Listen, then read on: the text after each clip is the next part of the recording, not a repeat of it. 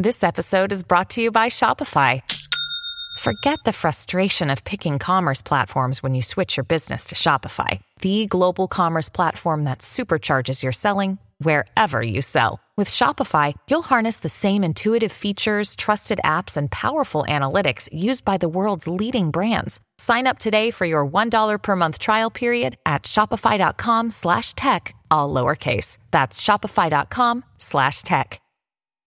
When you need mealtime inspiration, it's worth shopping Kroger, where you'll find over 30,000 mouthwatering choices that excite your inner foodie. And no matter what tasty choice you make, you'll enjoy our everyday low prices, plus extra ways to save, like digital coupons worth over $600 each week. You can also save up to $1 off per gallon at the pump with fuel points. More savings and more inspiring flavors make shopping Kroger worth it every time. Kroger, fresh for everyone. Fuel restrictions apply.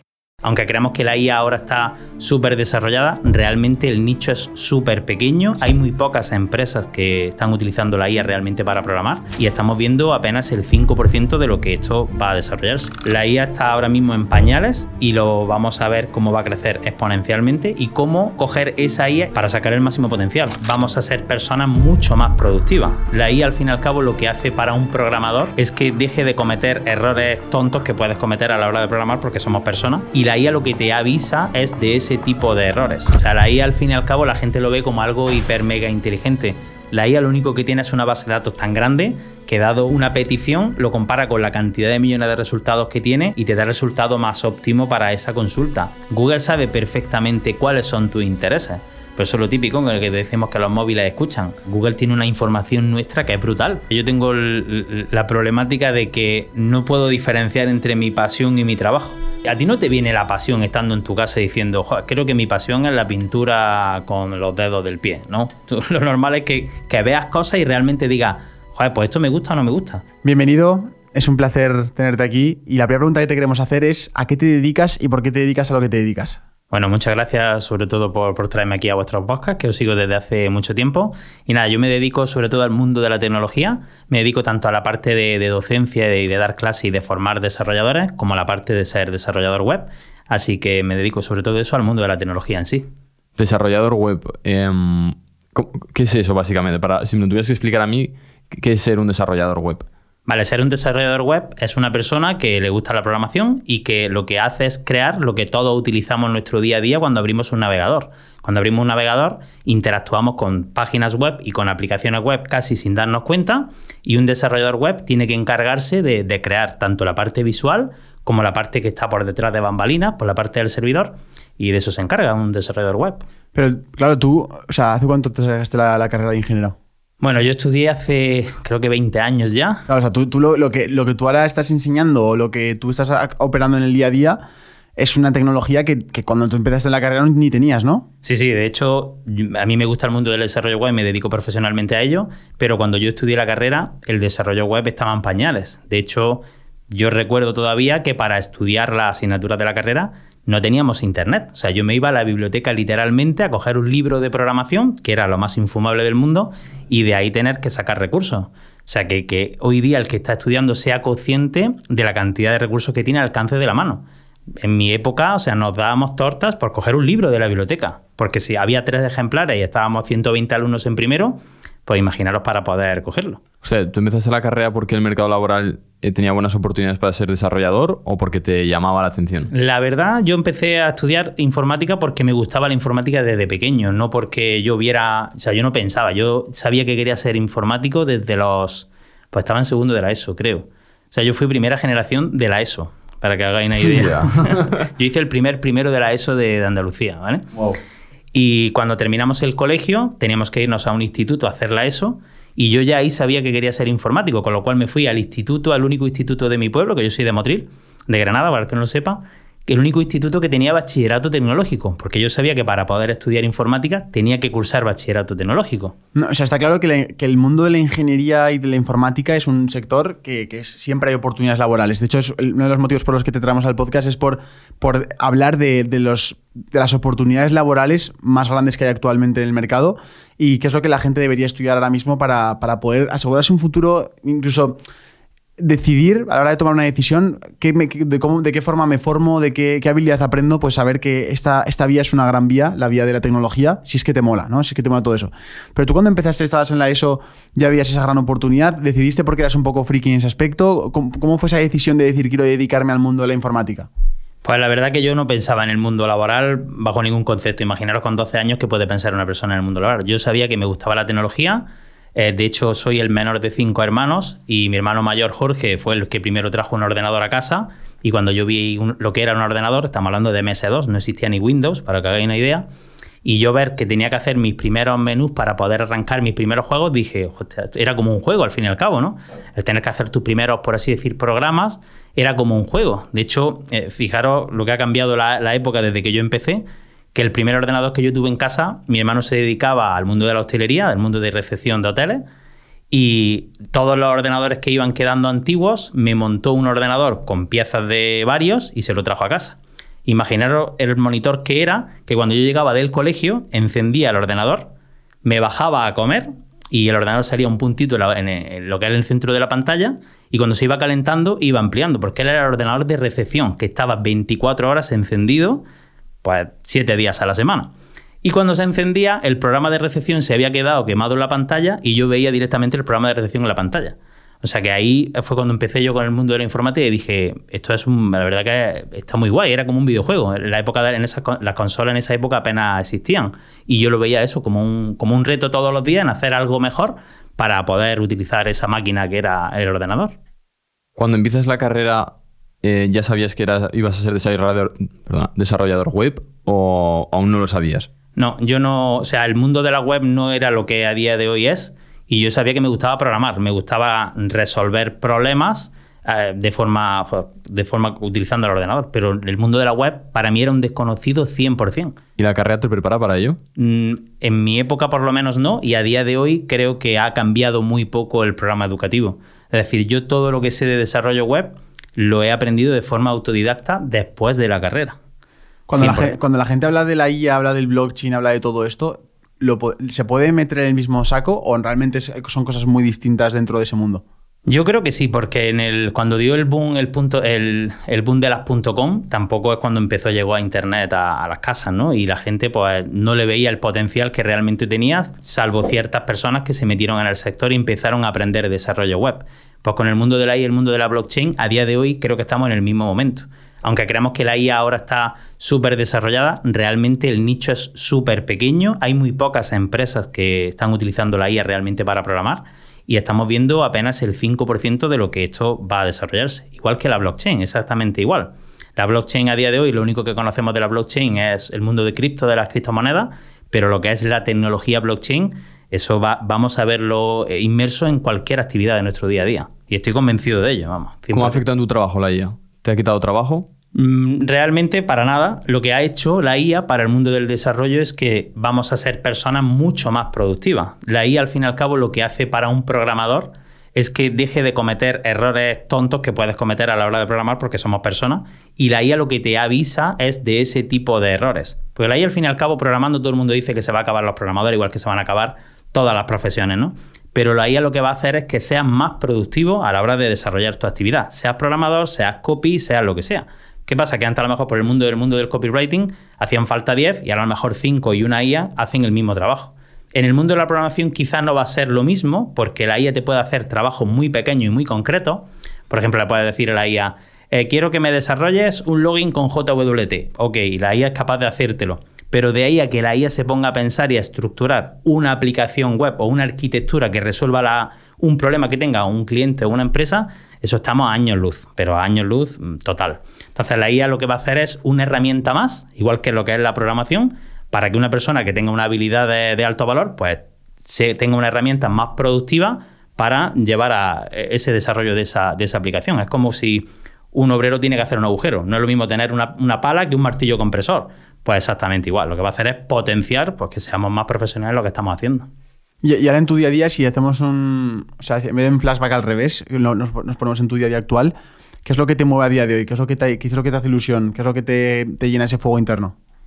La verdad que la parte docente me llena un montón porque el, el ver que tú eres capaz de transmitir esa, esa semilla que tengo yo por el mundo de la tecnología y por el mundo del desarrollo y hacerle ver a personas de todas las edades que con esa habilidad que puedes aprender puedes llegar a hacer casi cualquier cosa, está muy guay. Y sobre todo cuando pasan por tus manos alumnos y, llegas a, los cinco años y te los encuentras, de hecho ya son compañeros de, pues, pues eso, compañeros del metal, como les decimos nosotros, ¿no? que ya están metidos en el mundo laboral 100% y te dicen cuánto me acuerdo de las cosas que me contaba en su día, ¿no? Y, y qué bien que al fin y al cabo pasaste por, por, mi, por mi vida para meterme ese, ese germen de lo que es la tecnología y que a día de hoy tenga, pues eso, una vida tranquila, tengo una sin miedo a, quedarme sin trabajo, porque en el mundo del desarrollo, a día de hoy yo no conozco a nadie que haya tomado acción y que haya sido, se haya metido en el mundo del desarrollo y que esté en el paro. O sea, es que realmente no conozco a nadie. Y el que se haya quedado en el paro porque a lo mejor no tiene las habilidades sociales para, para buscarse un poco la vida, ¿no? Que al fin y al cabo no solamente son habilidades técnicas, también tienes que tener un poco de, pues de frescura y de echarle ganas a la vida y de tomar acción y decir, oye, que es que quiero trabajar con esta empresa. A muy poca gente conozco que, de hecho es que no conozco, a día de hoy si me pongo a recordar, todos los alumnos que han pasado por mi mano, que hayan terminado y que le haya visto yo que tengan ganas por aprender, no conozco a nadie que esté en el paro. Es un buen apunte lo que acabas de decir, porque mucha gente se mete a oportunidades laborales, por ejemplo, escuchan al desarrollo web, escuchan la IA y se piensan que por entrar simplemente ya no hace trabajo, es lo que has dicho tú. Sí, necesitas la aptitud, pero luego también hay una actitud, ese desparpajo de saber ganarte a una persona, de caer bien, que no, no es únicamente el ser desarrollador web. Pero yo lo que te quería preguntar, una persona que ahora mismo, por ejemplo, es alumna tuya, ¿qué opciones laborales tiene? ¿Va a trabajar para una empresa? ¿Puede montárselo por su cuenta? ¿Cómo lo podría hacer? Pues tiene dos opciones principales, que son, de hecho, hay mercado para las dos. Depende del mundo de la tecnología y el mundo del desarrollo, hay muchos campos, ¿no? Es decir, te puedes dedicar profesionalmente a muchos ámbitos. En el tema del desarrollo web, puedes trabajar para casi cualquier empresa, porque ¿qué empresa a día de hoy conocéis vosotros que no necesite un, una página web? Pero no solamente nos quedemos en las páginas web, vamos a hablar de las aplicaciones web. Os pregunto, ¿qué aplicaciones instaláis vosotros a día de hoy en vuestro ordenador? Vosotros compráis un ordenador nuevo, ¿qué aplicaciones instaláis? Hostia, el Google Chrome. ¿Y Google Chrome para qué sirve? Para navegar, para, por, navegar por, internet. ¿Vale? Sí. Eh... Yo si acaso herramientas de trabajo, de Adobe, Um, cosas de audio que necesitemos para el podcast. Sí, pero el, el básico es el navegador. Pero si no tuviera que trabajar de eso, yo creo que es. Sí, sí. WhatsApp. También lo puedes ver vía web. Sí. Lo que quiero, o sea, os hago esta pregunta para que seáis conscientes de que a día de hoy no instalamos apenas aplicaciones. Yo vengo de la época en la que para hacer cualquier cosa necesitabas instalar una aplicación en tu ordenador. Es verdad. Hoy con un Google Chrome accedes a cualquier tipo de aplicación web que te hace la misma función que una aplicación instalada en tu ordenador. ¿Esto qué significa? Que todas las empresas están migrando a la parte web. ¿Por qué? Porque elimina una barrera de entrada que es grandísima, que es tener que descargarte una aplicación e instalarla. Tú abres una pestaña de navegador, te logueas en el servicio que sea y tienes una aplicación web 100% funcional con un navegador. Os pongo otro caso. Imaginaros un, el corte inglés, por ejemplo, ¿no? La aplicación de gestión que tiene el corte inglés para una caja. Antes tenía que venir el informático de turno a instalar la aplicación, a configurarla y demás. Y si se rompía el ordenador, se quedaba sin trabajar hasta que el informático viniera. Ahora quitas ese ordenador, pones otro, abres una pestaña de navegador, se inicia sesión en el sistema de ventas del corte inglés y está funcionando. ¿Qué quiere decir esto? Que el mundo del sector web, o sea, es que no tiene fin. Es que todo está migrando a esa parte web porque gracias a un navegador puedes hacer cualquier cosa. Hostia. Y claro, también irá cambiando la, el hardware de los ordenadores cada vez hace falta menos almacenamiento, ¿no? 100%. De hecho, a día de hoy hay sistemas operativos como por ejemplo Chrome OS, que es un sistema operativo que viene en algunos notebooks, que lo único que tiene es un navegador. ¿Por qué? Porque ya no requiere de almacenamiento, porque para eso tenemos la nube, no requiere de un procesador súper potente, porque casi todo lo hacemos directamente en la nube, y eso requiere que el hardware sea cada vez más pequeño, más barato, más asequible, y que al final esos servicios cloud pues, los utilicemos para hacer ese tipo de cosas. Antes tenías que tener un ordenador potente, con mucho almacenamiento, y con muchas características hardware. Eso, al estar cada vez más en la nube, con cualquier con una nevera que tenga una pantalla con conexión a internet podemos acceder a cualquier aplicación web.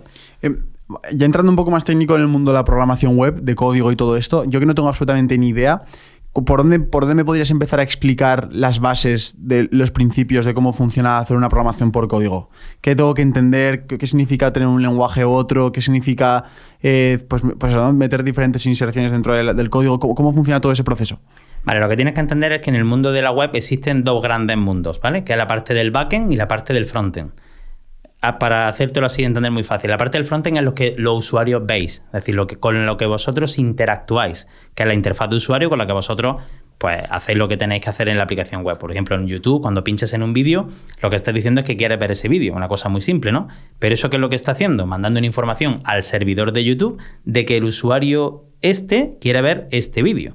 ¿No? Entonces, por eso hay dos partes. Está la parte del backend y la parte del frontend. La parte del frontend es la de los usuarios normales y la parte del backend donde está toda la lógica de negocio. Porque que tú hayas visto ese vídeo, ¿qué significa? Que tú tienes intereses similares a ese vídeo, ¿verdad?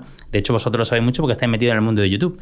Imaginaros el servidor de YouTube, la base de datos que tiene que tener para guardar todas las preferencias que tenemos nosotros a la hora de ver vídeos para mostrarnos una publicidad u otra. Entonces, hay programadores backend que se encargan de esa lógica y programadores frontend que se encargan de la parte visual, que es con lo que interactuamos nosotros. Entonces, cuando tú empiezas en el mundo del desarrollo web, existe un perfil que es el desarrollador full stack, ¿no? Que es el que controla los dos ámbitos, la parte ah, del backend y la parte del frontend. De ahí viene lo de full stack. ¿Qué pasa? Que una persona no nace diciendo quiero ser desarrollador full stack. Normalmente a ti te gusta más o bien la parte del frontend o bien la parte del backend. Entonces, imagínate que te gusta más la parte del, del frontend, ¿no? Lo visual. Pues tienes que tener algún tipo de nociones de diseño y tienes que utilizar las tecnologías que se utilizan para hacer esa parte de diseño.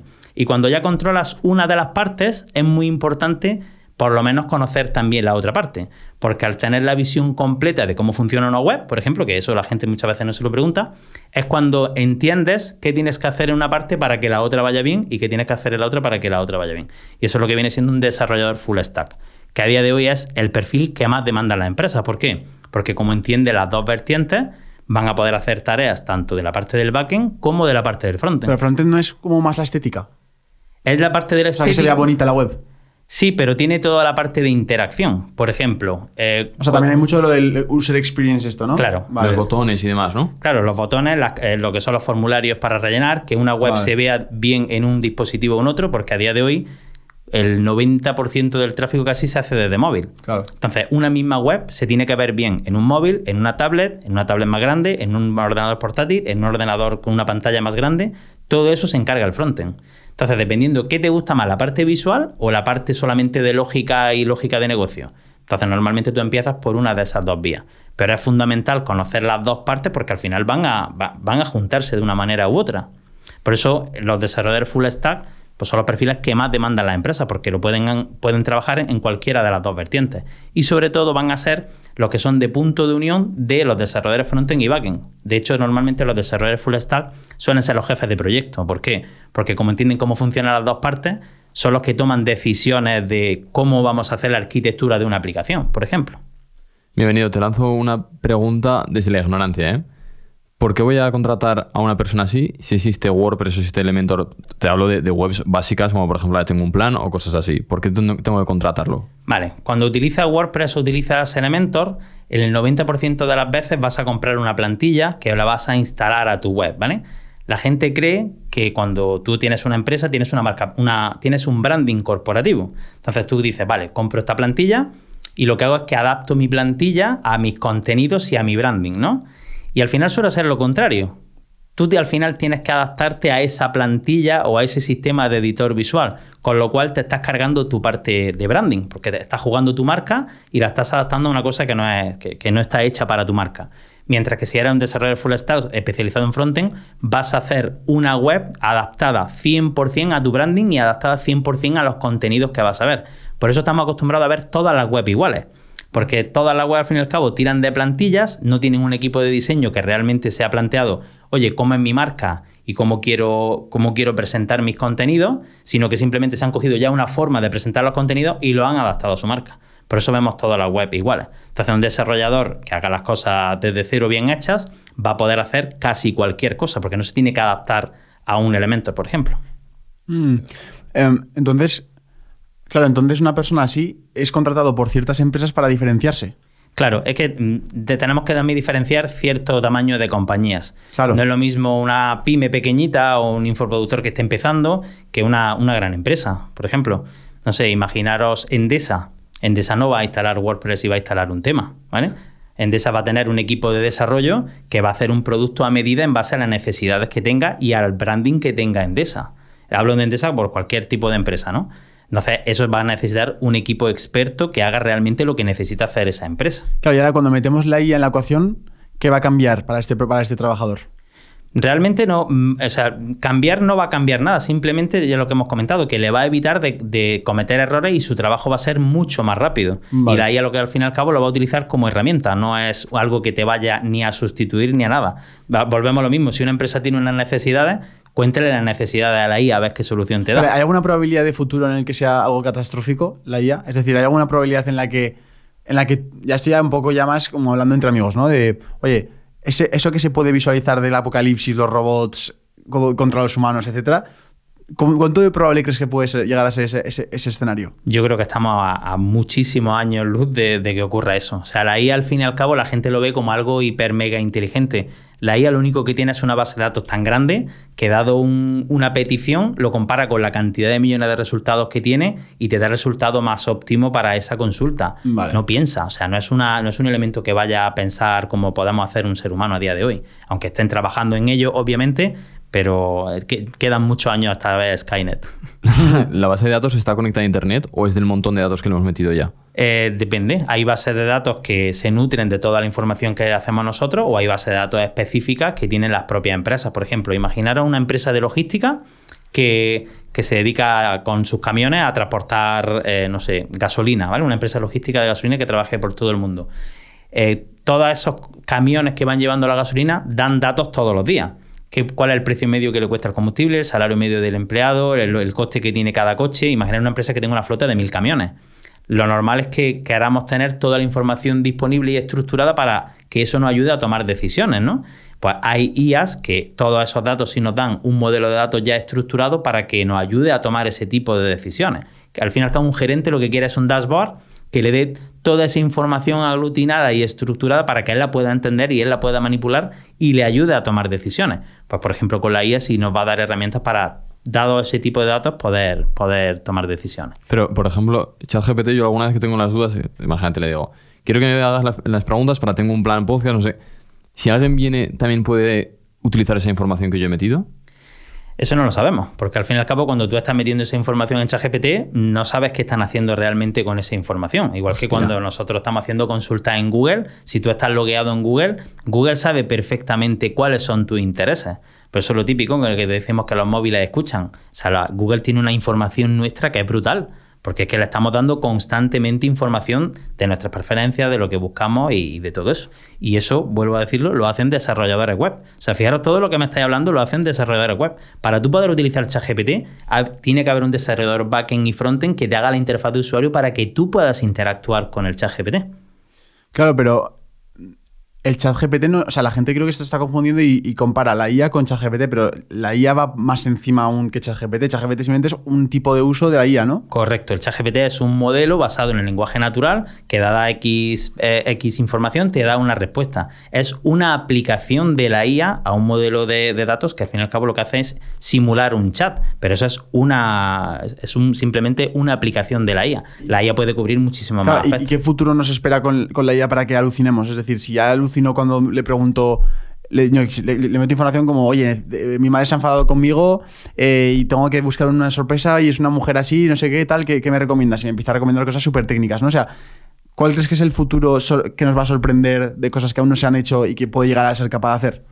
La verdad que es difícil, es difícil de pensar porque yo, por ejemplo, imaginaros que cuando yo estudié no existía la web y fíjate cómo estamos hoy día, pues yo creo que estamos en ese mismo punto a día de hoy con la IA. O sea, ¿Tú piensas que es como el, el punto .com? Sí, yo creo que la IA, o sea, la IA está ahora mismo en pañales y lo vamos a ver cómo va a crecer exponencialmente y cómo, o sea, lo que tenemos que hacer es cómo coger esa IA y adaptarlo a nuestro, a nuestro flujo de negocio, a nuestro, a, nuestro nicho en concreto, para sacar el máximo potencial. Y para eso hace falta multitud de desarrolladores. Es decir, la IA simplemente es un modelo que tú tienes luego que aplicarlo a, lo que es tu sector productivo. Y para eso hace falta desarrolladores 100%. Pero ¿a qué va a llegar? Es muy difícil, de, la verdad que es muy difícil de responder. Porque es que no para de, o sea, no para de- de sorprendernos. O sea, ChatGPT tiene dos días, como aquel que dice, Mid Journey, o sea, DALI. O sea, hay una cantidad de modelos que ya cuando ves una foto ya no sabes si es de verdad o no es de verdad. Es muy complicado detectarlo.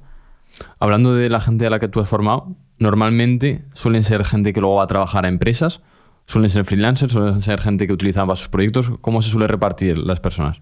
Em, normalmente hay más gente que lo que quiere al fin y al cabo es trabajar para una empresa, porque Vale. obviamente no todo el mundo tiene la vena de emprendedor, ¿vale? Pero lo que sí es verdad que la parte de, de freelance eh, tiene un valor añadido que no tiene la parte de, de ser un asalariado al fin y al cabo.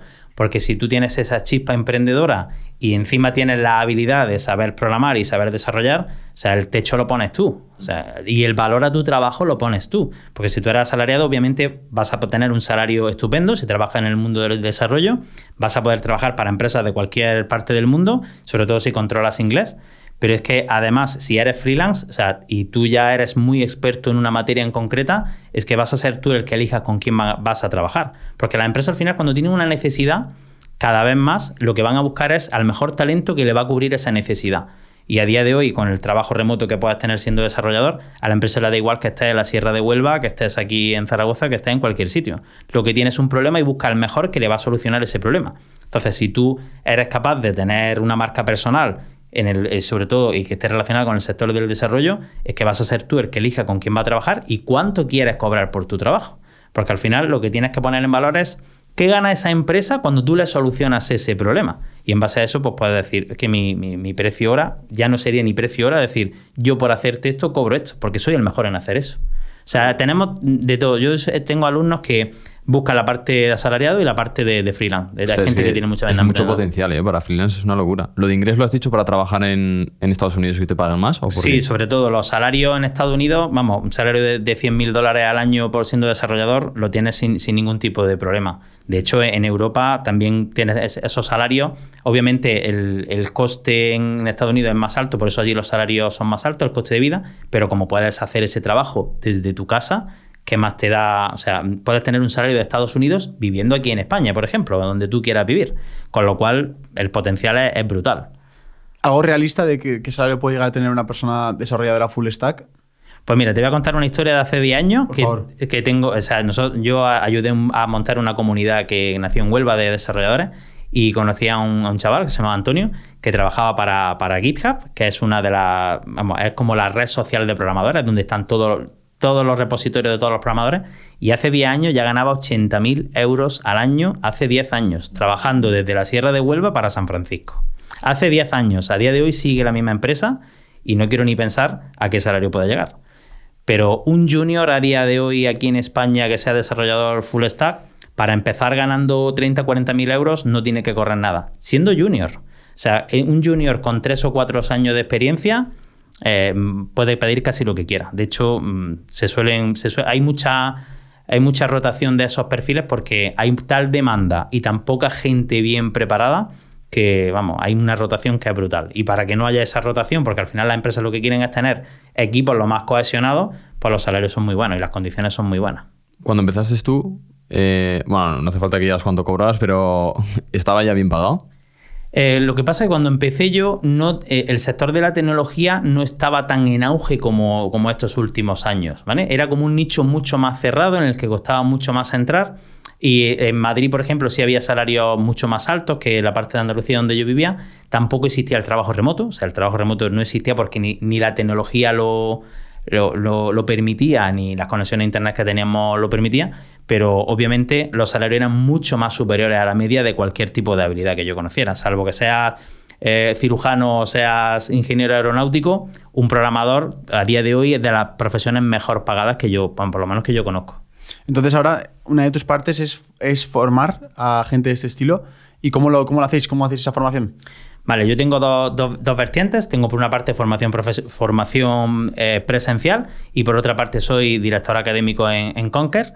Y yo tengo las dos vertientes, ¿no? La parte presencial, en la que para, al fin y al cabo pasan por mis manos para todos los años unos 30, 40 alumnos. Y ahí tenemos una formación, obviamente, mucho más de tú a tú. Pero eh, con Conquer, por ejemplo, tenemos ya casi mil alumnos, que tenemos alumnos de, de casi todas las partes del mundo. Y tenemos alumnos pues, de, de Argentina, de, de cualquier parte, de, sobre todo de Latinoamérica, de Estados Unidos y de España tenemos muchísimos. Y tenemos una formación, un máster en desarrollo full stack, ¿vale?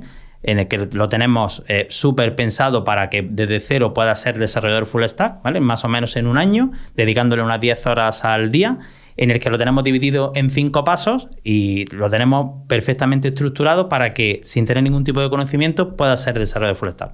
De hecho, si queréis saber lo que hacemos en Conquer Blogs, en la descripción os vamos a dejar un enlace, ¿vale? Es un vídeo que hemos preparado de 18 minutos para que veáis cómo está estructurado el máster, eh, qué pasos creemos que son los mejores y que están comprobados que son los mejores para empezar, porque para empezar hay muchas formas de empezar. A día de hoy tenemos herramientas y tenemos contenido mm, por todos sitios, pero como no tengas un método que esté bien estructurado y unos mentores que te acompañen, es muy fácil perderse.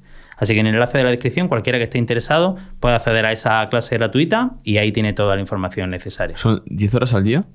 No, perdón, 10 horas al día, no, perdón, 10 horas a la semana. Ah, vale, vale. Tenemos Pero estimado bueno, eso, que durante un año unas 10 horas a la semana. Hay gente que le puede dedicar más y gente que le puede dedicar menos, pero tampoco significa que te puedas tirar 10 horas estudiando al día, porque como en todo, las personas no estamos preparadas para coger 10 horas al día de contenido, ¿no? Nos explotaría la cabeza. Por eso te lo tenemos estimado más o menos en dos horas y luego pues tiene una parte práctica, obviamente. Una cosa son, que son las clases y otra cosa es la parte que tú tienes que practicar. Porque yo siempre lo digo, tú no aprendes algo hasta que no lo pones en, práctica. Por mucho que te cuenten, tú escuchas la clase, fantástico, pero hasta que tú no, como digo yo, no- tú no te manchas las manos, no es cuando realmente aprendes. Y tal como está diseñado ahora el, el sistema educativo, por ejemplo, en ingeniería informática, ¿piensas que está diseñada de la forma más óptima para que una persona salga bien preparada? Yo creo que no. Yo creo que no porque al final eh, la universidad se rige por unos decretos y unos programas que tardan muchos años en, en cambiarlos y esto va a que se las pela. O sea, el ritmo de cambio de la tecnología es brutal. Las necesidades de las empresas van cambiando año tras año. Y a lo mejor un decreto se puede tirar 10 años en vigor o 15. Y eso es una barbaridad para el sector de la tecnología. Sí es verdad que te va a dar las bases para que cuando termines eh, tú puedas aprender casi cualquier cosa, pero ojo que estamos hablando de cuatro años de formación para que tú puedas aprender cualquier cosa. Bajo mi punto de vista es mucho más práctico aprender algo que tenga una inserción laboral rápida, porque al final tú vas a aprender realmente trabajando. Porque al final en la universidad tienes pues unas 11 asignaturas por curso, estamos hablando de 40, unas 40 asignaturas que vas a tener en toda la carrera y ahí te van a contar muchas cosas, pero realmente de lo que tú luego te vayas a dedicar, seguramente el 60% no te sirva, porque no te dedicas a ello. Entonces es preferible aprender una habilidad de alto valor que te dé una inserción laboral rápida y que ya cuando estés trabajando te especialices en lo que tú quieres. Porque también puede darte el caso de que termines la carrera y cuando empieces a trabajar digas, oye, es que esto no me gusta realmente el trabajo este. Y dices, Dios mío, es que he hecho una ingeniería para esto. De hecho, tengo, tengo un familiar que estudió la ingeniería superior de informática y cuando empezó a trabajar digo, esto no es lo mío. Y se dedicó al mundo de la cocina y a día de hoy es cocinero, porque es que él es feliz cocinando. Entonces, ¿para qué necesitas cuatro años para darte cuenta de eso? Aprende algo que te dé la habilidad de insertarte en el mundo laboral y ve si realmente eso es lo que te gusta. Total, a mí me pasó igual. Entré en ingeniera, ingeniería mecatrónica, empecé al principio, sí, bueno, es que me cambié no sé cuántas veces para que te hagas una idea. Perdón, empecé en doble grado de mecatrónica y hoy. Y yo entré con la idea de que quería ser telemétrico de motos. Y dije, yo no voy a estar aquí cuatro años para probar si lo de telemétrico de motos. Me puse a mandar un montón de correos y me cogieron un equipo sin hacer euros, ¿eh? me tenía que pagar yo el alojamiento. Me puse a hacer telemétrico y digo, pues si no me gusta. Claro. Si esto es una matada y encima no ganas dinero. Y te das cuenta, digo, llego a probar esto el cuarto año y me pegó un tiro, porque me he pegado cuatro años haciendo ingeniería. Que te normalmente cuatro años no te pegas, te No, pegas no, no, cinco o seis. totalmente. Y, y no sabes qué, qué hacer luego. ¿A ti te pasó lo mismo? ¿Cómo te sentiste cuando saliste de la carrera? Yo, yo la verdad que no, o sea, como tampoco pensaba en la inserción laboral, la verdad que no me pasó eso. Lo que sí me pasó es que eh, en primero te chocas con las matemáticas, que a ti te habrá pasado Sí, sí. exactamente igual. La 1, la 2, las 3 y las 4. Claro, es que todo el mundo cree que, que para ser informático tienes que ser un genio de las matemáticas, ¿no? De hecho, en primero de carrera, de las 11 asignaturas, 6 asignaturas son comunes con la carrera de matemáticas. Porque yo vivía con un compañero que estudió matemáticas y dice, es que mis asignaturas anuales son las tuyas cuatrimestrales. Digo, joder. De hecho, la asignatura análisis matemático la teníamos en primero, fue la última que aprobé de la carrera. Y cuando luego te metes en el mundo laboral y dices, ¿para qué carajo quería yo todas estas matemáticas?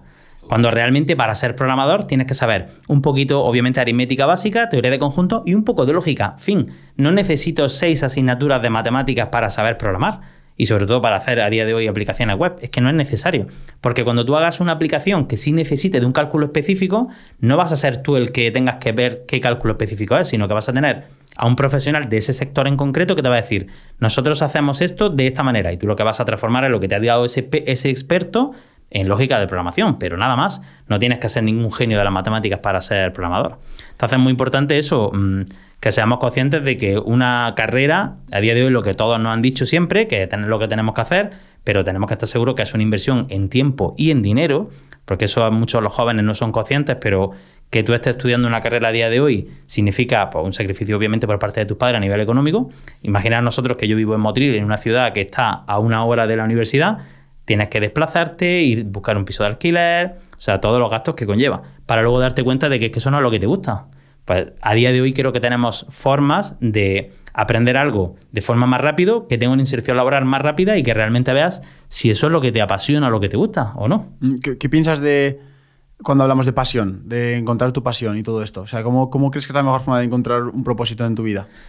La mejor forma es haciendo cosas. O sea, de hecho, a vosotros lo he escuchado muchas veces, ¿no? Haciendo cosas porque a ti, a ti no te viene la pasión estando en tu casa diciendo, creo que mi pasión es la pintura con los dedos del pie, ¿no? lo normal es que, que veas cosas y realmente digas, joder, pues esto me gusta o no me gusta. Y como yo siempre le digo mucho a, a, a mis alumnos, que vayan a eventos de todo tipo, sobre todo en el sector de la tecnología, ¿no? Yo soy, de hecho, promulgo mucho el tema de los eventos porque el que tú te sientes en un evento y que alguien haya gastado parte de su tiempo en explicarte algo, mm, ya hace que a ti te va a ahorrar un montón de tiempo, sobre todo en ver si eso te gusta o no te gusta, o si es lo que creías o no es lo que creías.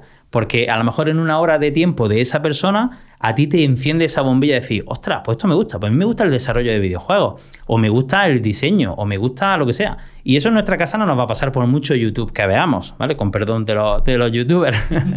Pero al final, el, ir con gente, hablar con gente, hacer comunidad. Yo se lo digo muchas veces a mis alumnos, digo, el poder de la comunidad es fantástico, porque al final, rodearte de gente que tiene las mismas inquietudes que tú, que quiere aprender lo mismo que tú, que puedas preguntarle que tú eres bueno en una cosa y ese es bueno en otra cosa. Eso es, eso es un poder que es fantástico. Porque al final, cuando vayas al mundo laboral, ya tienes una comunidad de gente a la que puedes preguntarle y, con la que has crecido al fin y al cabo. Eso es un poder que, es brutal. ¿Y cómo diferencias un hobby de una pasión de laboral? Es decir, ¿dónde, ¿cómo diferencias, en, por ejemplo, que a Juan le gusten mucho las motos, dedicas a telemétrico versus me mola hacer podcast, me dedico a hacer un podcast? Pues yo creo que a mí es complicado que me pueda hacer esa pregunta porque yo tengo la problemática de que no puedo diferenciar entre mi pasión y mi trabajo. Porque es que a mí me ha gustado siempre programar. Entonces, a mí. O sea, pero programar como si. O sea, tengo, tengo una, hora tarde, una, hora, una hora tarde libre y la dedico a programar. Literal. Madre mía. tío. Literal. Y además, lo, lo bueno y malo que tiene esta profesión es que como no para de cambiar, siempre tienes cosas que aprender. hay estímulos nuevos, ¿no? Claro, y como tienes cosas que aprender, tienes retos nuevos. Entonces, mm, yo por lo menos obviamente ya tengo una familia, es diferente, ¿no? Pero yo me ha sido muy difícil diferenciar lo que era hobby de lo que era una pasión. Y es que realmente yo tengo esa peculiaridad de que he tenido la suerte de lo que a mí me gusta, pues al fin y al cabo ha podido ser mi trabajo, ¿no? Entonces, por eso, yendo a eventos y viendo cosas cuando realmente podemos descubrir lo que nos gusta. Yo se lo digo muchas veces a, mí, a mis chavales. Si a ti te duele la barriga de estar sentado en el ordenador eh, dos horas para resolver una cosa y, ves que no es lo tuyo, es que no te gusta realmente esto. Es lo mismo que lo que tú dices, telemetría. Si tú empezaste con la telemetría y dijiste, si es que esto a mí no, no es lo que yo pensaba. Entonces, obviamente no es, tu, no, no es tu pasión. Si fuera tu pasión, es que ni te preguntabas cuánto tiempo queda para terminar. Sí, sí, totalmente. Cuando yo me pongo con el ordenador, hay una diferencia de cuando estaba estudiando con el ordenador, las matemáticas que tú has dicho que metía no sé qué números, es que yo me acuerdo que ni me enteraba. Le daba al, al enter y digo, a ver si hay un poco de magia aquí. Y, a la hora, que ahora no me entero nada. El otro día se lo contaba a Sergio y digo, está la opción cronómetro, que es que va pasando el tiempo, y está la opción temporizador, que estás viendo lo que te queda. Eso ahí yo creo que es cuando notas si estás en tu pasión o si estás en un sitio que te apetece. O, por ejemplo, cuando estás en el de Caldón, igual. Entrabas al de Caldón, tenías que trabajar 6 horas y ya lo primero que hacías, mirabas el reloj. Vale, pues a ver cómo apaño estas 5 y pico, a las 2 y pico voy al baño, me relajo un poco, vuelvo. Se nota muchísimo en esos momentos. Pues aquí en este, en este trabajo, si realmente te gusta, Obviamente tienes tareas que tienes que hacer rutinariamente, pero lo que buscas también es tener, quiero, esta mañana la tengo tranquila, voy a aprovecharlo para ver cómo funciona esto o cómo puedo adaptar esto a mi flujo de trabajo para mejorarlo y ser más productivo. Y eso la verdad que para mí es una maravilla, vamos. ¿Cómo es un día en la vida de un programador web? Bueno, eh, sobre todo va a depender del tipo de empresa en el que trabajes, si es una pyme o es una gran empresa, pero para que te haga una idea, Normalmente por la mañana lo que hace es limpiar la bandeja de correo, porque mm, hay cosas que van ocurriendo y al fin y al cabo al principio lo que hace es limpiar la bandeja de correo. Normalmente se suele tener una daily, que es una reunión diaria con el equipo para ver sobre todo Si el día anterior tenía algo que te había atascado, obviamente poder compartirlo con tus compañeros porque al final nosotros somos los problemas que hemos resuelto, ¿no? Y si tú a lo mejor a eso todavía no te has enfrentado, pero un compañero tuyo sí, dándote una clave, una pista, ya te puede ahorrar horas de trabajo. Entonces, poniéndolo en común, pues al fin y al cabo vamos a ser mucho más productivos. Se hace una pequeña reunión, se cuenta un poco si tenemos cómo vamos con las tareas o si tenemos algo atascado del día anterior y luego solemos tener bloques de trabajo en los que a lo mejor en estas tres horas ni atiendo el correo, ni cojo el teléfono, ni atiendo WhatsApp, porque si no me decentro y al final a un programador los cambios de contexto es tiempo, porque al final si tú estás centrado en algo, te interrumpen con una llamada, la atiendes y luego te vuelve a poner, tienes que gastar 10 minutos en ver lo que tienes, ¿no? Entonces sueles tener bloques de tiempo muy, muy bloqueados para que nadie te moleste y poder centrarte en lo que tienes que hacer. Luego también puedes tener reuniones con clientes, que o bien para solucionar fallos que hayan ocurrido en una aplicación web o nuevas funcionalidades normalmente, que es un factor también muy, muy importante. Tenemos que aprender a escuchar a la gente y que nos cuente su problemática para poder darle una solución programática, porque al final somos interlocutores de, oye, tengo un problema, me pasa esto, ¿no? Pues yo puedo darte una solución de esta manera. Tenemos que saber entender lo que nos cuentan. Pues no somos robots. El cliente no va a venir, necesito esto, esto, esto y esto. No te lo va a contar así. El cliente dice, oye, que es que esto no me funciona. Vale, pero eso realmente, ¿qué es lo que hace? ¿Para qué lo quieres? Mm, ¿Realmente es lo que necesita o a lo mejor hay otra forma de, hay, hay otra forma de solucionarlo? ¿vale? ¿Y cómo es un día tuyo en tu vida ahora mismo? Pues ahora mismo la verdad que es bastante complejo. Suelo madrugar mucho, la verdad, suelo madrugar mucho, mucho, mucho. Normalmente suelo grabar alguna clase para, para Conquer por la mañana, muy temprano, que es cuando tengo la, mente así más fresca y hay más silencio y puedo grabarla. Luego suelo hacer deporte también todos los días, antes de, de que se despierten los niños y demás. Luego voy a llevar a los niños al cole, ¿vale? Y luego, pues normalmente o voy a la oficina a resolver problemas con el equipo o bien voy a dar clases, dependiendo, dependiendo del día. Y luego a lo largo del día, pues suelo tener reuniones, suelo tener bastantes reuniones también, sobre todo para dirigir proyectos y para escuchar las necesidades y poder orquestar una solución y hablar con el equipo. Pero el día suele ser muy largo. ¿Y qué tal has llevado la transición de de estar metido en el barro como programador ahora gestionar personas? Porque tú ahora ya no estás dedicándote 100% a programar una web, ¿no? Eso es una cosa que nos suele doler bastante, porque al que nos gusta realmente programar, nos gusta programar, ¿no? Nos gusta mancharnos las manos. Y claro, cuando ya tienes equipo, tienes, ya tienes como otras tareas de gestión, ¿no? Y hay cosas, suelo reservarme ciertas cosas que solamente hago yo, porque obviamente las disfruto y son las que más a lo mejor repercusión económica puede tener, porque a lo mejor son horas un poco más concretas, ¿no? Pero es una transición difícil. De hecho, los project managers suelen ser desarrolladores full stack que ya tienen obviamente cierta experiencia en hablar con clientes, en gestionar equipos y obviamente cogen más responsabilidades, pero el soltar, por así decirlo, el barro suele ser bastante complicado. Y no todo el mundo lo lleva bien, la verdad, ¿eh? porque no todo el mundo... Un buen programador no tiene por qué ser un project manager mm, bueno, porque a lo mejor no tiene habilidades sociales para gestionar un equipo. O, por ejemplo, para hablar con un cliente. De hecho, yo he tenido compañeros que, no, no eran válidos ni siquiera para, para, escribir un, para responder un correo electrónico. Preferías que no lo respondiera él. Porque otra de las cosas que tiene también el sector tech, por así decirlo, que suelen tener habilidades sociales muy poco trabajadas. Y de hecho yo estoy muy acostumbrado a hablar con departamentos de IT que cuando termina de hablar con ellos dan ganas de tirarle el teléfono porque suelen ser suelen tener un ego muy alto, no sé por qué, pero suelen tener, se cree que por ser programadores ya son, son una especie superior. Para nada, simplemente era una persona que tiene una habilidad y ya está, nada, no tiene más historia, ¿no? ¿Por qué crees que pasa esto? Pues creo que porque como hay, es un nicho relativamente muy pequeño, eh, como que se ven superiores a los demás por saber programar. No sé, no, realmente nunca lo he llegado a, entender. Pero de hecho, tú en todas las empresas que tengas, el informático, pregúntale a la gente por el informático, el típico informático que siempre había en todas las empresas, ¿no? Como era el que tenía todas las contraseñas y todas las llaves, como era, era como el... El guay, ¿no? El guay, el, el filtro por el que había que ir a pedirle las cosas bien. Pues en el mundo de la programación pasa igual como en un equipo de programación. O sea, cuando una empresa habla con un equipo de programación, son como los que tienen la llave de cómo se hacen las cosas, por así decirlo, pues tienen como ese ego que es, es tontísimo, porque eso al final es contraproducente para ellos. Y luego hay mucha competencia también entre desarrolladores. Porque pues, no sé por qué. Una cosa, desarrollador y programador es lo mismo. Es lo mismo, sí. son similares. unas habilidades que creo que tenéis vosotros muy buenas son la atención, porque sabéis concentrar, y gestionar la frustración. Porque hay muchas veces que, no funciona. Le das al código y no funciona. ¿Cómo has aprendido a gestionar todo eso? Pues la verdad que eso se, eso se tarda en aprender, ¿eh? se tarda en aprender, y no solamente eso, sino el que cuando te llega un proyecto, eh, el, no, el creerte que no vas a ser capaz de, de, dar la talla, porque al final no todos los proyectos son iguales, no todos los proyectos es la misma, la misma aplicación web que tienes que hacer, ¿no?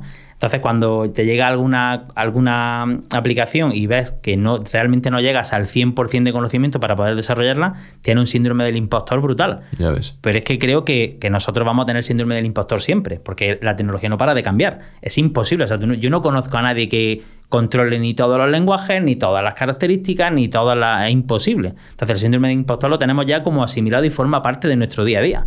De hecho, el, el que no tenga síndrome del impostor corre el riesgo de tener un ego demasiado alto, porque aquí no paras de aprender en toda tu vida. Sí, justo nos lo explicaban el otro día en un podcast.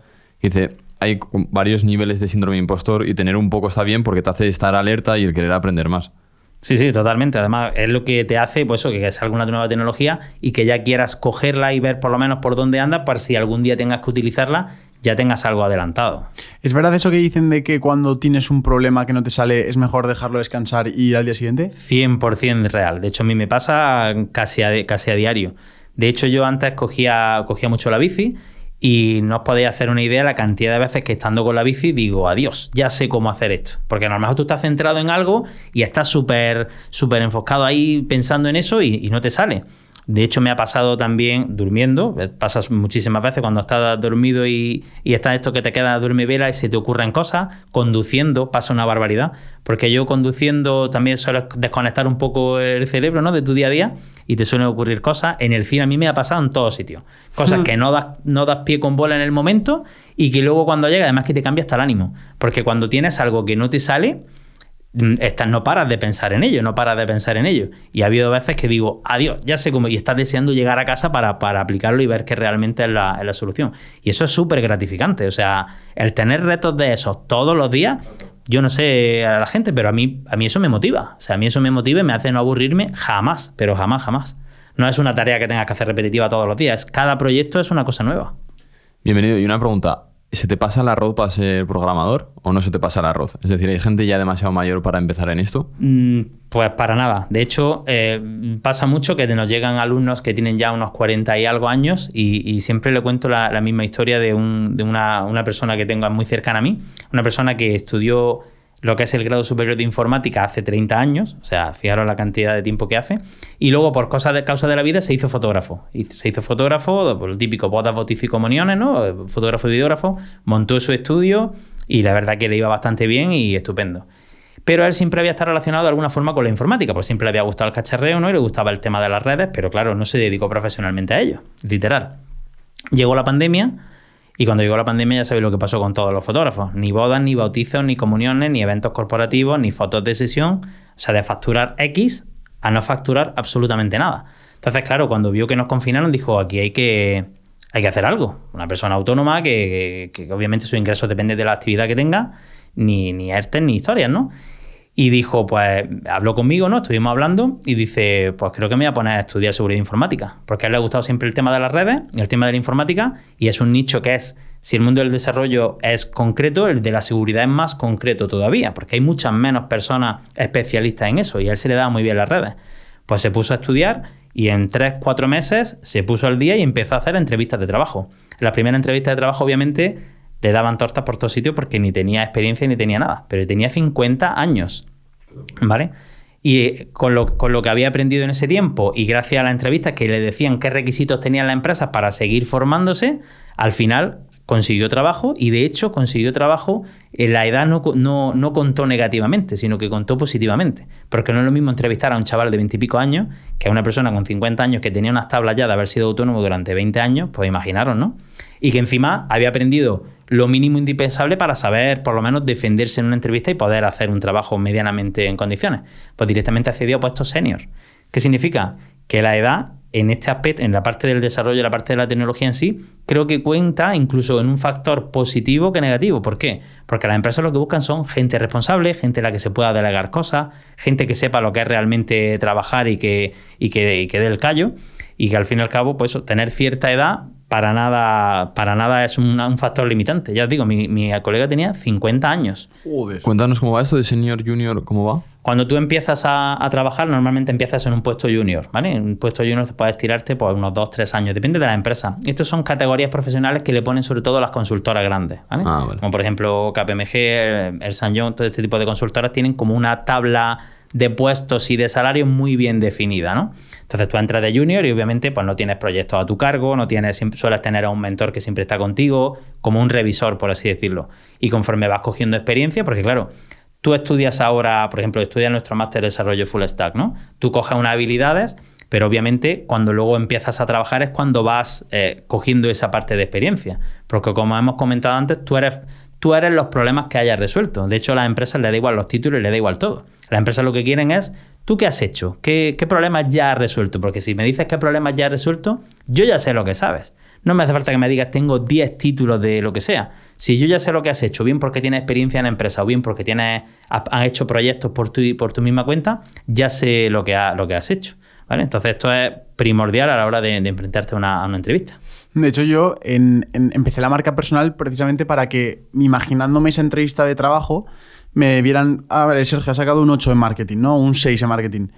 Pudiera competir contra los que hubieran sacado un 9 porque aparte enseñaría algo de, aterrizado en la vida real. Y yo pensaba, ahora mismo digo, joder, qué razón tenía, pero en ese momento mi lógica era, si enseño algo que he hecho en la vida real, como una experiencia práctica de, mira, este es mi trabajo, así te lo enseño, creo que va a funcionar mejor. De hecho, yo creo que los mejores currículums que se puede preparar una persona a día de hoy es si busca la forma de hacer algo de experiencia laboral, aunque sea gratis. Por eso lo de que a veces nos ponen polémicas con esto, bienvenido, porque recomendamos trabajar gratis. Cuando muchas veces trabajar gratis te va a dar el mejor currículum posible. Entonces, yo personalmente, si piensas en el largo plazo, trabajar gratis lo veo una gran decisión en muchos casos. Y si encima, aparte de, de buscar trabajo cuanto antes, que es el objetivo, puedes entrar en un sector como es, por ejemplo, el del desarrollo, te gusta, obviamente, y, y puedes ganar dinero por ello, y encima también, joder, es que es una, una oportunidad increíble. Aparte de lo de... Que- te. Ah, sí, por favor, si- a- quieres incluir algo, Me sí, he por acordado, favor. sí. Eh, tengo un alumno que hizo grado medio, que grado medio se hace después de la, después de la ESO, se hace grado medio de informática. Y este sí, yo le veía la chispa de decir, este, este va a llegar, va a llegar lejos, ¿no? Entonces yo daba normalmente mis clases, pero luego siempre le dedicaba un ratillo a él para. porque siempre iba por delante y quería hacer más cosas y siempre iba por delante, ¿no? Entonces le dije, mira, si, si lo que tú quieres realmente es esto, búscate algo que quieras hacer, lo que hemos hablado antes, ¿no? Búscate un objetivo. Quiero, yo quiero, hacer, quiero hacer esto, e- esto para, para poder. eh, para poder aplicar lo que estoy aprendiendo. Y a este chaval le gustaban mucho los animales, ¿vale?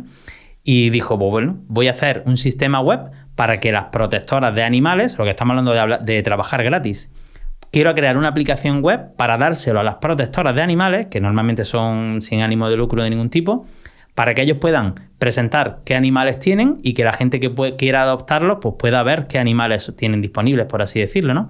Y dijo, bueno, pues quiero hacer este sistema web. Entonces, todo lo que aprendía lo iba enfocando a ampliar y hacer crecer esa aplicación web que él se, se imaginó, ¿no?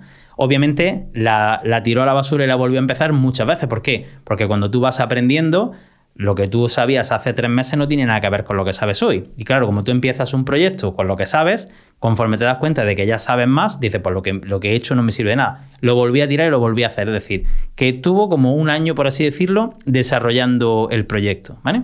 A día de hoy es un CMS, se llama Suki CMS, un CMS, un gestor de contenido, que es 100% gratis, lo utilizan más de 80 protectoras, 100% gratis. ¿Y eso qué le dio a él? Cuando fue a la empresa a buscar trabajo, digo, mira, es que he hecho esto ya.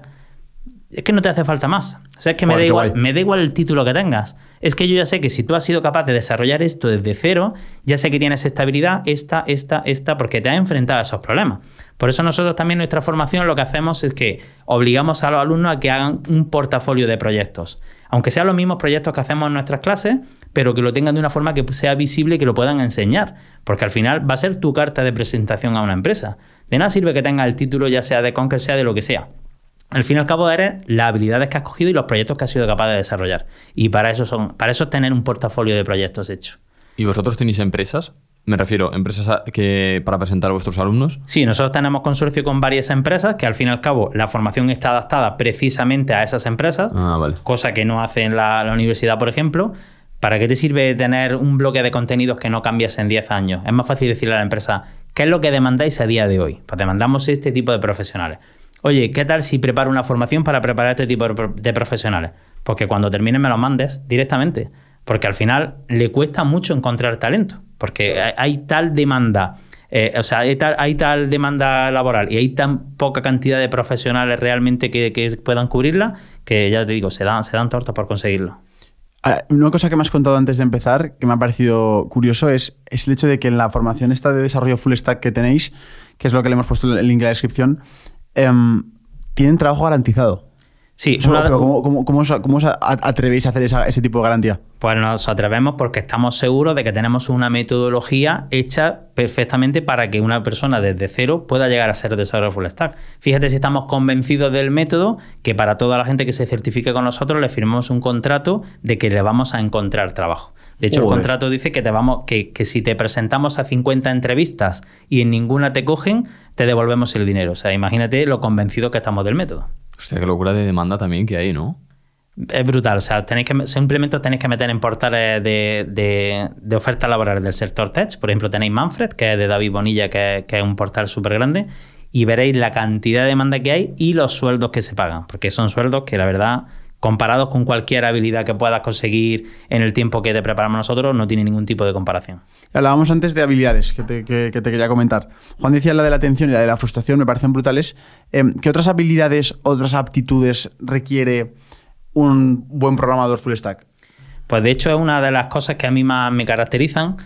Y es que, como hemos hablado antes, de la parte de los desarrolladores, como que suelen tener la soft skill muy poco, muy, muy poco desarrollada una de las cosas que es diferencial, diferencial, es que sepa escuchar a la gente y que seas empático con los, con, con los clientes o con, o con a lo mejor con otros programadores. Eso es diferencial, porque ya te digo, yo estoy muy acostumbrado a trabajar con departamentos de IT y de hecho es que te lo agradecen. Cuando hablan contigo y ves que eres una persona normal con la que se puede hablar, con la que se puede discutir de una forma de cómo llevarlo a cabo, eso es fundamental. No solamente tener las habilidades no solamente tener habilidades técnicas, sino que seas capaz de, escuchar, de ponerte en el lugar de tu cliente o de la empresa que tiene ese problema y que puedas darle una solución. Eso es 100% diferencial. De hecho, en el, en el máster nuestro tenemos un módulo específico de soft skill para precisamente fomentar esto. Porque es que al final es un win-win. Para nosotros, nuestro, nuestra obligación es encontrarte trabajo. Pues qué mejor que vaya lo mejor preparado, no solamente de habilidades técnicas, sino que cuando vaya a una entrevista de trabajo, pues puedas pueda conseguirlo. Es que realmente, cuando hay alguna persona que te dice que es programador, le miras y dices. Es que te pega que es programador. Lo tuyo sí que es raro. por, eso, te digo, es una de las cosas que me caracteriza mucho, porque no sé por qué, pues los programadores suelen tener, pues eso, ese humor agrio suelen ser los raritos, por así decirlo, y, no tiene para nada, no tiene, no, tiene por qué para nada. Pero no sé por qué tienen ese, ese estima, por así ¿Sabes, decirlo. ¿Sabes lo que parece bienvenido? El del Genius de Apple. Sí, eso sí que parece. Son, no sé si se fija la gente, cuando entran a la tienda de Apple todos son encantadores, son súper inteligentes, te, te, ayudan en cualquier problema. Y me recordás eso, digo, es que es, esa sensación de satisfacción de decir, Buah, es que le voy a preguntar. De hecho, eh, dato curioso, este podcast se estará viendo con una iluminación distinta y no sé si la gente lo percibe, lo pongo por los comentarios si, si os parece mejor o peor. Pero es porque nos hemos comprado unos focos muy grandes, muy profesionales y no sabemos usarlos. Estábamos literalmente con las cajas puestas ahí en los trasteros sin usar esos focos. Ya vino bienvenido, se ha puesto modo genius de Apple, ha dicho, a ver, ¿qué está pasando aquí? Ha puesto el foco, ha puesto tal y lo ha puesto, ha puesto perfecto. Y, me he acordado de eso y digo, hostia, es que literalmente tienes la, cara, tienes la cara y la forma de ser de eso. Sí. Pues, de hecho, todo esto que sé de fotografía, de audio y de vídeo, lo sé gracias al, amigo este que he comentado de 50 años que se dedica a la seguridad informática. O sea, que fijaros lo pequeño que es No, pero total, siempre que me dice mi madre, bueno, mi madre tiene el, trauma ese de que yo no soy ingeniero, ¿vale? Sí. Digo, pero digo, es que he visto, he visto cada, cada ingeniero o cada tío de estos megalistos que no valen para la vida, me refiero. Lo pones en una entrevista y se queda clavado. Total, total. Sí, sí, es que por eso es tan importante las dos cosas. Y el tema de los eventos que hemos hablado antes, eso ayuda un montón. Eh, porque, de hecho, eh, qué mejor forma que rodearte de gente y, comunicarte. De hecho, nosotros tenemos una pequeña comunidad que hacemos un evento normalmente mensual y luego nos vamos a tomarnos una cerveza. Porque es que ahí es donde realmente congenias con la gente, le pregunta, habla, y eso quieras que no, que a día de hoy la pandemia también ha hecho mucho daño, sobre todo a la gente joven, que no socializa como antes. Y lo suyo es socializar, sobre todo con gente que tenga la misma inquietud que tú. para eso están los eventos. Joder, qué guay, tío. De hecho, eh, uno de los motivos por los cuales en Tengo un Plan empezamos a hacer eventos presenciales era para fomentar que la gente saliera ahí fuera de, fuera de casa, porque nos dábamos cuenta de que nos estaban escuchando los podcasts, pero están, yo sé que la gente detrás de esto está en su zona de confort en el sofá viendo la tele, o en el, o en el móvil, o donde sea, o en los auriculares, pero hay, un punto en tu vida en el que tienes que dejar de ser un espectador y entrar al terreno del juego. Hay un momento en el que te, toca hacer algo incómodo ¿no? en tu vida y, y a lo mejor ese momento incómodo es hostia, da, da, un poco de vergüenza ir a un evento que van a pensar mis padres, ah, ¿con quién vas? ¿Qué secta vas? ¿no? Pero realmente vas a ese evento y luego, ¿qué pasa? Que cuando van la gente al evento que tengo un plan, vienen solos y luego se van en grupos de 10, de 5, de 7 a cenar. Entonces dices, claro, ¿por qué? Pues porque todos van con unas ganas de querer crecer y, y estar abierto a lo nuevo y es muy guay. Entonces yo creo, de hecho, que una tendencia que va a haber cada vez más en el mercado es, es la parte presencial. Es decir, yo creo que también por lo que pasó en 2020, que hizo mucho daño, eh, la gente quiere, quiere, quiere tocar a la gente, quiere estar al lado de otras personas, quiere esa inspiración, quiere esa influencia. Entonces, estoy totalmente de acuerdo contigo. De hecho, yo creo que eh, la, la, principal barrera es el primero. Porque yo, toda la gente que viene a los eventos nuestros, en cuanto va el primero, dice, joder, qué guay. Dice, pues claro, si te lo llevo diciendo que desde que te conozco, que vengas. Cuando vas, va el primero y dice, y rompe el hielo, dice, ostras, esto está guay. Pero es que, pero es que eso, que tenemos, pues eso, que estamos muy a gusto en nuestra casa, es muy complicado salir de nuestra zona de confort. El tema de la pandemia me ha hecho mucho daño, sobre todo a la gente joven. Así que yo desde aquí animo a la gente joven a que vaya a eventos de cualquier tipo, de lo que sea. Porque es que hasta que no veas las cosas, realmente no vas a descubrir lo que realmente a ti te gusta. ¿Vosotros hacéis eventos también? Eh, no, bueno, yo lo hago por otra parte, que tengo una asociación también que se, ah, se bueno. llama ADD, y es por eso, para rodearnos de gente de, que hable de tecnología y pues eso, reunirnos una vez al mes y, y hacer, y hacer un poco de networking. Eh, una pregunta que te quiero hacer ya a modo friki de tecnología. ¿Qué setup tienes? ¿Cómo tienes tu setup para poder ser productivo? Bueno, tengo dos, tengo dos setups. Tengo un setup en la oficina con un. donde suelo pasar. Vamos, no, no muchas horas, pero sí suelo pasar bastantes horas. Eh, donde tengo, no sé qué quiera decir, especificaciones técnicas. ¿Todo, eh, monitor, ¿cómo trabajas? ¿Monitor? Bueno, yo siempre he trabajado con dos monitores, siempre desde que me acuerdo, desde que tuve mi primer portátil, siempre he trabajado con dos monitores, porque normalmente cuando trabajas en desarrollo web tienen un sitio el código y en otro sitio el resultado de dicho código. Entonces, ah, vale. para no estar cambiando de pantalla, sueles tener dos pantallas. Eso me hace falta a mí también. Sí, pues de ahí he evolucionado ya a tener una pantalla muy grande. Entonces, tengo un monitor de 49 pulgadas ultra wide, que es como si fueran dos monitores de 27 pulgadas uno al lado del otro. Sí, es muy, ¿Eso, ¿Eso, sí rollo curvo? Es muy grande, sí. Es muy Pero el curvo, ¿Y el curvo funciona bien con el Mac también o no? Sí, sí, perfectamente. Ah, vale. Sí, sí, vale, perfectamente. Y luego tengo, pues, tengo un portátil que es un MacBook Pro de, de, de, de 14 pulgadas, el, que es el nuevo del M2 Pro, y es el que enchufa el monitor. Entonces siempre tengo el mismo ordenador, porque otra cosa no tienen los ordenadores Apple, es que lo abres y, y estás trabajando. Yeah. Entonces, eso lo tengo tanto para ir a la oficina, como para ir a dar clase, como para ir a casa, como para ir a casa de mi suegra, o sea, para casi cualquier cosa, siempre va conmigo. ¿Y para quitarte distracciones, utilizas algún método en el setup? Mm, no, solo, solo utilizar auriculares, eso casi siempre. Normalmente siempre, casi siempre tengo auriculares. Muy bien. Y bueno, fal faltan gadgets aquí, ¿no? Sí, Por todos lados. Falta sí, teclado, alfombrilla. Bueno, teclado tengo un Keychron, que es una marca, no sé de qué país es, pero es un fabricante de teclados que está. Una cosa, ¿y, y el, el, portátil lo, lo, lo colocas así rollo vertical? Sí, el portátil lo tengo en vertical. Eso me lo tengo que comprar también. Eso, no, ya, sí, sí, Eso luego me escribe y te doy. Para las fotos queda bien. Ya, luego, luego, mando, luego, luego mando fotillo y enlace. Vale. Y, y, nada, de ratón tengo un Logitech MX Master 3, que es el que sueles ver en todos los perfiles de Instagram de setup inspiracionales, el que suelo. ¿Qué dices? Sí, tengo una, una encimera. Una encimera de madera del IKEA, que también la habréis visto en muchos sitios. trabajar de pie o poder trabajar sentado. ¿Qué tal lo de trabajar de pie? Lo... Muy guay, muy guay. ¿Por consigues concentrarte y tal? Sí, o... sí, sí, total. De hecho, tengo hasta una cinta para andar. Responder correos, para, para consumir contenido, para es fantástico. ¿Qué cosa? ¿Cómo es esa cinta? ¿Es... Pues es una cinta que solamente sirve para andar, no sirve para correr. Joder. Y lo bueno que tiene es que no tiene parte vertical, es simplemente de suelo, con lo cual lo puedes guardar debajo de una cama, debajo de cualquier cosa. ¿vale? Vale, muy bien. Y, y es barata, suele sentarte en la mesa? No. ¿O puedes andar solo sin más puedes andar, andar, la puede, ventana? Puedes andar solo sin, sin mantenerte de nada. Joder, macho, eh, bienvenido al venido para... Has venido... Tengo años ya. ¿Y auriculares cuáles usas? Eh, tengo unos AirPods Pro de los chiquititos, los blancos, y son los que utilizo. Grandes no, no son. Y ya para acabar, me gustaría hacerte una pregunta que es, um, si tú tienes, tuvieras que darle un consejo a una persona que va a empezar dentro del mundo de programación web, desarrollo, full stack, lo que sea, todo este viaje que tú ya llevas, tanta experiencia, la voz de la experiencia, ¿qué le dice a esa persona si lo tienes delante tuyo? ¿Qué, crees que debería escuchar esa persona para prepararse?